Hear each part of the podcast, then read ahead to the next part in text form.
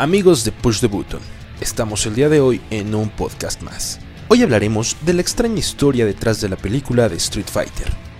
Es una de las peores películas jamás hechas, pero irónicamente, si hicieran una película de todo lo que ocurrió durante la producción, podríamos hacer una cinta digna de un Oscar. Antes de iniciar, les recordamos que nos sigan en todas nuestras plataformas, Twitter, Facebook, Instagram y ahora también en Twitch, donde ya estamos haciendo transmisiones y pueden manquear un rato con nosotros. Si quieren saber cuándo serán y con qué juegos estaremos divirtiéndonos, los invitamos a unirse a nuestro server de Discord. Ahora sí, hablemos de la película de Street Fighter.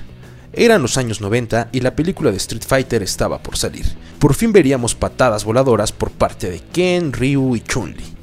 Sin embargo, todo salió mal y hoy es considerada una de las peores películas. Esto es lo que ocurrió detrás de cámaras. Suele ser común escaparse a las maquinitas después de hacer fila en las tortillas, y el sacrificio valía la pena porque justo vivíamos en la época del legendario Street Fighter 2. Era tan popular en todo el mundo que Capcom y Hollywood se llevaron la saga a la pantalla grande. La cinta consiguió recaudar tres veces su costo de producción, todo un triunfo. Sin embargo, a pesar de vender muchísimas entradas, la crítica y todos los fans la destrozamos. Los fans juzgamos que las escenas de batalla fueran tan suaves y carentes de ese toque que tiene el juego. Es decir, queríamos ver caras amoratadas y con falta de dientes como lo veíamos justo al terminar una batalla. Pues ¿qué pasó? Lo tenían todo para triunfar. Empecemos con esta caótica y extraña historia. Steven de Souza, escritor de los guiones de películas como Duro de Matar y Comando, había sido el elegido para dirigir la cinta. Parecía ser el hombre ideal para la misión. A De Souza le era familiar el juego ya que su hijo era muy fan. Sin embargo, el escritor le quería dar un toque más al estilo de James Bond o Star Wars. Bison sería el dictador de algún país al sur de Asia y Gael sería el héroe que lo detendría en compañía de Kenny Ryu. El plan de De Souza era utilizar parte del presupuesto para enseñar artes marciales a sus actores antes de las grabaciones, pero por causas de logística, ya que debían ser 10 semanas de grabación, 6 en Tailandia y 4 en Australia, y como ya tenían el tiempo encima, nunca las tuvieron. No solo faltó tiempo, también les faltó dinero y es que se gastaron una gran parte del presupuesto total para poder traer al que era el actor de películas de acción del momento, Jean-Claude Van Damme para interpretar el papel de Gael, el héroe. Raúl Julia, un maravilloso actor de la época, fue convencido por la producción y con ayuda de sus hijos, ya que también amaban el juego, de participar en el largometraje interpretando al general Bison. Sin embargo, también sería costoso. El dinero se acabó en solo dos actores, con dos superestrellas de la actuación, y con un presupuesto cada vez menor, De Souza tuvo que conseguir actores de bajo renombre para los demás papeles. ¿Qué otra opción tenía? Ninguna. Capcom quería que aparecieran los 19 personajes de la saga, pero para el escritor eran demasiados. Acordaron que fueran 7 en total bajo el argumento de De Souza de que 7 era el número mágico para todo. 7 pecados capitales, 7 maravillas del mundo, etc. Aunque al final salieron más. Todo iba viento en popa hasta que empezaron las grabaciones. Las sesiones de entrenamiento en artes marciales para los actores nunca llegaron, y la mayoría de ellos no conocían el videojuego ni los estilos de combate de los personajes que estaban interpretando. Llegó un momento en el que se dieron cuenta que todos estaban combatiendo de la misma manera, dejando a un lado el sello característico de cada luchador. Era como ver a Chun-Li hacer un Hadouken, básicamente.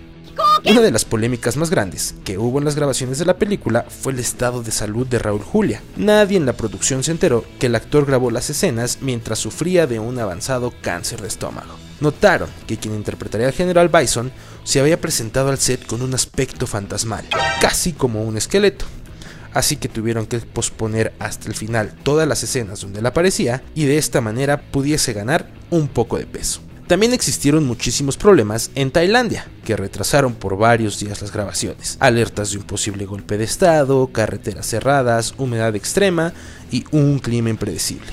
Sin embargo, un factor de retraso tan importante como todos los mencionados anteriormente.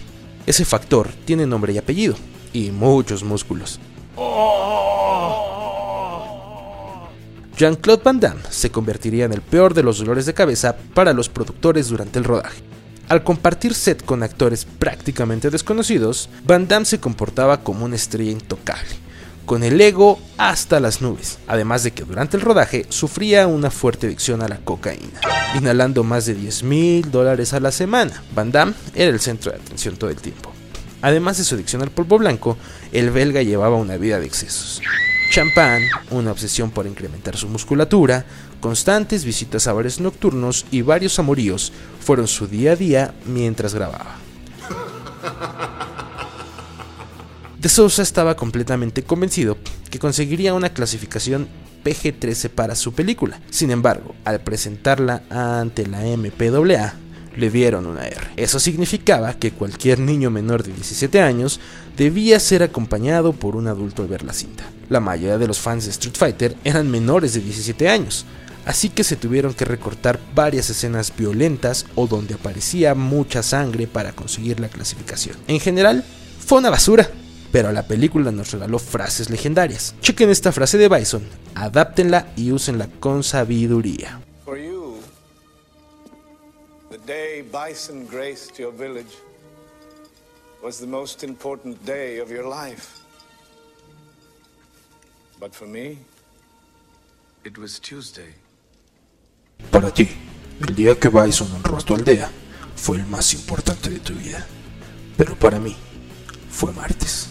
Otra de las cosas más destacables fue el impresionante profesionalismo con el que encaró Raúl Julia su papel. A pesar de su grave enfermedad, el actor lo dio todo en cada escena, quizá porque muy dentro de él sabía que su tiempo en este mundo estaba ya terminando.